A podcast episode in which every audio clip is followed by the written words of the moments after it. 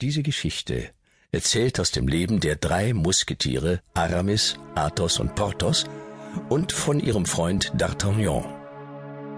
Sie haben wie die meisten anderen Menschen, denen wir begegnen werden, wirklich gelebt, wenn auch nicht unbedingt immer genau zur angegebenen Zeit am angegebenen Ort. Die Geschichte spielt um 1625, in einer Zeit also, die nur auf den ersten Blick unendlich weit entfernt zu sein scheint.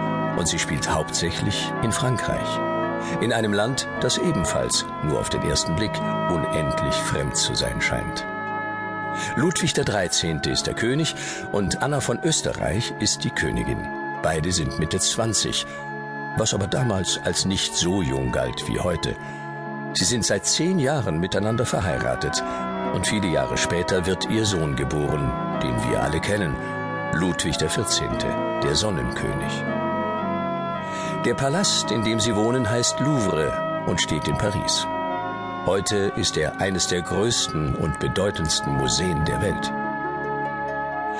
Das Land hat seinen König, aber es hat vor allem seinen mächtigen Minister Kardinal Richelieu, dessen Arm überall hinreicht, der alle Fäden in der Hand hält und von dessen Fähigkeiten der König so überzeugt ist, dass er ihm fast blind vertraut.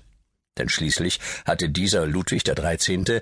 nach dem Tod seines Vaters im Auftrag seiner Mutter Frankreich regiert, als er selbst noch viel zu klein dazu war.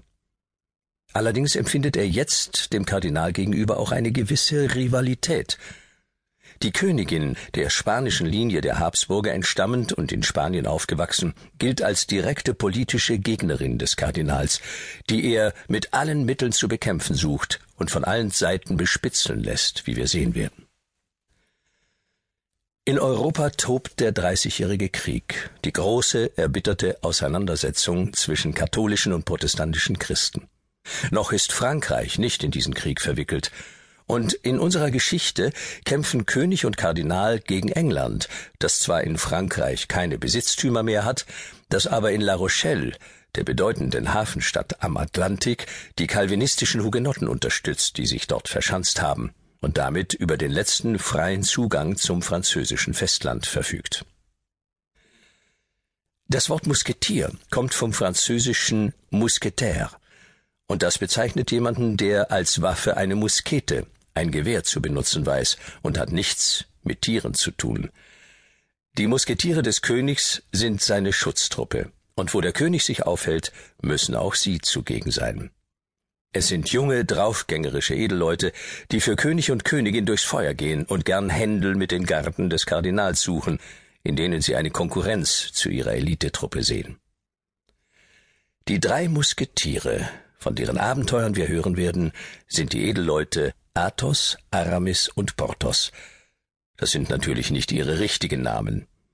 Ihre weiten Hüte mit der wehenden Feder und die leuchtend blaue Uniform zeichnen sie sofort als Soldaten des Königs aus. Und dann ist da noch D'Artagnan. Er kommt aus der Gascogne, das ist ein Gebiet im Südwesten Frankreichs. Und mit ihm beginnt an einem Frühlingstag des Jahres 1625 unsere Geschichte. Am ersten Montag im April des Jahres 1625 war der Marktflecken Main in einem solchen Aufruhr, als ob die Hugenotten ein zweites La Rochelle aus ihm hätten machen wollen. Es waren unruhige Zeiten, und viele Bürger, die nicht nur gegen den Krieg, sondern auch gegen Diebsgesindel gewappnet sein wollten, schnallten in größter Hast ihre Harnische um, rissen zur Sicherheit eine Muskete an sich und rannten zum Gasthof zum tapferen Müller, vor dem sich eine neugierige, von Minute zu Minute größer werdende Menschenmenge ansammelte.